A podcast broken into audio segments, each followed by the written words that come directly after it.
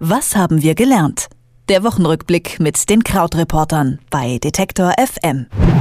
Und wir sind wieder an einem Ende der Woche und das ist die perfekte Zeit, zusammen mit unserem Lieblingskrautreporter Christian Farnbach einen Blick zurückzuwerfen auf die Ereignisse, die uns in den letzten Tagen beschäftigt haben. Auch wenn erstmal der erste Rückblick nicht ganz so weit zurückgeworfen wird, nämlich auf die heutige Rede von Donald Trump der ja gerade auf dem Weltwirtschaftsforum in Davos ist und vielleicht nicht nur meditiert. Ich habe das heute Morgen gelernt, dass man da meditieren kann. Nicht nur meditiert, sondern möglicherweise mehr oder weniger schwergewichtige Reden hält. Darüber sprechen wir gleich. Außerdem über den umstrittenen Einsatz deutscher Panzer im Syrienkrieg. Und dann widmen wir uns noch einem wirklich brisanten Thema zum Abschluss, dem Winterwetter. Das hätte ich jetzt auch nicht erwartet. Schönen guten Tag, Christian. Ja, hallo zum Lieblingssender Detektor FM. Lass uns einsteigen mit unserem Lieblingspräsidenten Donald Trump. Für 14 Uhr war die Rede angesetzt. Was hat er denn Weltentscheidendes gesagt auf dem Weltwirtschaftsforum? Ach, wir sind ja eigentlich mit Trump inzwischen in so einer Phase, wo man gar nicht mehr weiß, was das, was gesagt wird, tatsächlich für eine Bedeutung hat. So ein Kernsatz, dass America First, was er ja immer sagt, also Amerika zuerst, würde nicht bedeuten America Alone, also Amerika alleine, sondern das war dann so ein bisschen so eine Ankündigung auch oder eine Hände, ein Händereichen an andere. Äh, er setze sich aber dafür ein, dass die USA, dass es den USA besonders gut geht, genauso wie eben andere Staatenlenker daran arbeiten, dass es ihren Ländern besonders gut geht. Und ansonsten war die Rede relativ konventionell innenpolitisch, würde ich sagen, denn er hat sich für alles Gute verantwortlich gezeichnet. Also er hat wieder seine Standardrede beziehungsweise auch so die Standard-Tweets, die man inzwischen von ihm kennt, abgespult. Die steigenden Aktienkurse seien auf ihn zurückzuführen, wobei man sagen muss, dass es so ähnlich auch wie in Deutschland kaum Amerikaner Aktien besitzen. Also es ist was, wovon ja auch wirklich nur Reiche profitieren oder überproportional stark Reiche profitieren. Dann äh, sei er natürlich verantwortlich für die stark gewachsene Wirtschaft.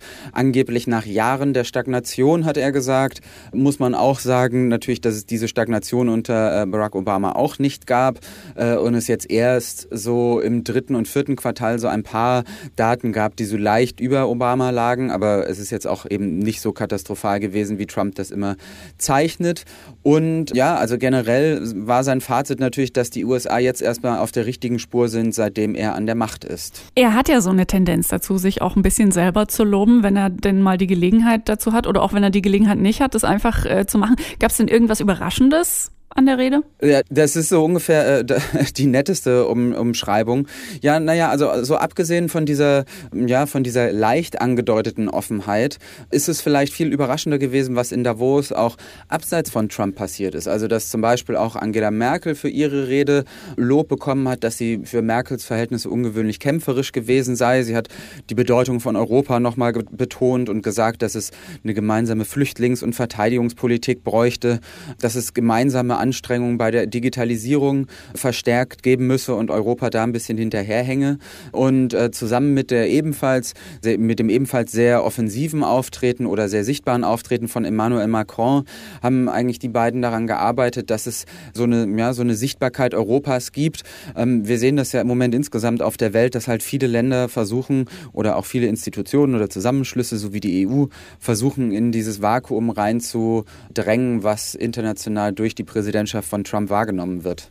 Ich bin dir auch sehr dankbar, dass du uns quasi nochmal daran erinnerst, dass es ja ein Weltwirtschaftsforum ist und dass da durchaus noch andere Akteure auf der Bühne gestanden haben. Und mir ist aufgefallen, dass Macron und Merkel auch eine ganz schöne Alliteration ist. Es ist ein gutes Zeichen würde ich sagen. Sehr, sehr gutes Zeichen. Also ich meine, wenn wir dann in Deutschland endlich mal eine Regierung haben, könnte man direkt daran arbeiten, dass es mit Europa vorwärts geht. Pro, äh, Profi-Tipp, Profi-Tipp von uns beiden. Sollen wir äh, weiter über Deutschland reden, aber über ein anderes Thema, nämlich da, wo nicht so sehr Lob hagelt, sondern tatsächlich eher vielleicht auch berechtigt Kritik, nämlich am Einsatz deutscher Panzer im Syrienkrieg. Was genau ist da die Geschichte? Ja, das ist äh, tatsächlich ein komplexes Thema. Und zwar geht es darum, dass eben äh, die Türkei diese Woche eine Offensive gestartet hat im Norden Syriens. Afrin heißt diese Provinz, in der das äh, oder die Region, in der das passiert ist. Und es gibt Fotos und wohl auch ein Video davon, wie die türkischen Einsatzkräfte mit einem Leopard 2 Panzer der äh, Bundeswehr dort vorfahren oder quasi einfahren. Und Diese, diese Panzer gehören zu Waffenlieferungen, die Deutschland seit Jahrzehnten an die Türkei liefert. Also die ersten davon, noch Leopard Typ 1 Panzer, das war schon dann Mitte der 70er, wurden von Deutschland schon geliefert. Bis jetzt ist das weiter vorangegangen. Man muss ein bisschen sagen, jetzt durch die diplomatischen Spannungen mit der Türkei wird das etwas restriktiver gehandhabt. Aber unterm Strich ist es so, dass vom Typ 1 und von Typ 2 dieser Panzer insgesamt 750 Stück in die Türkei geliefert worden bisher. Und das sind mehr als die Bundeswehr im Moment selber besitzt. Also jetzt sind die natürlich nicht mehr alle im Einsatz, aber trotzdem ist es eine sehr eindrucksvolle Zahl. Und die sind mit ein bisschen Regeln verbunden. Also der Typ 1, der darf nur für den äh, Verteidigungsfall in der NATO eingesetzt werden. Beim Typ 2 gibt es diese Regel jetzt nicht. Da ist nur gesagt, okay, die dürfen auch nicht verkauft werden und so oder verschenkt werden. Aber ähm, ja, trotzdem das größere Dilemma ist eben, dass es diese Diskussion gibt. Was macht man eigentlich, wenn man äh, die Waffen irgendwo hingeliefert hat? Hat an ein Regime oder eine Regierung, mit deren Zielen man gar nicht so einverstanden ist, wie das jetzt eben bei der Türkei der Fall ist.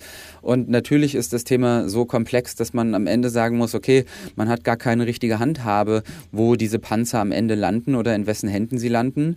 Und unterm Strich bleibt eigentlich nur, dass das ganze Thema Rüstungsexport extrem problematisch ist. Und es schließt sich so ein bisschen der Kreis zum äh, dem, was wir vorhin gerade schon kurz angesprochen haben, nämlich, dass wir ja gerade nur eine geschäftsführende Regierung haben und die angekündigt hat, jetzt erstmal keine Entscheidung über weitere Lieferungen oder auch eine Aufrüstung der Leopard-Panzer Richtung Türkei fällen zu wollen. Das soll dann gefälligst die neue tun, wann immer die dann loslegt zu arbeiten. Also erstmal vertagt. Richtig. Wir hoffen ja auf Ostern wo es auch besseres Wetter geben könnte. Und die perfekte Überleitung, als hätte ich dich darum gebeten, zu unserem letzten Thema der Woche, nämlich das Wetter. Normalerweise versuchen wir ja darüber nicht zu sprechen, aber dieser Winter, und gestern hatte ich wirklich das Gefühl, soll der dunkelste sein seit Beginn der Wetteraufzeichnungen 1951. Ist das so? Keine Sonne? Dein Gefühl hat recht. Zumindest äh, sind jetzt Daten herausgekommen.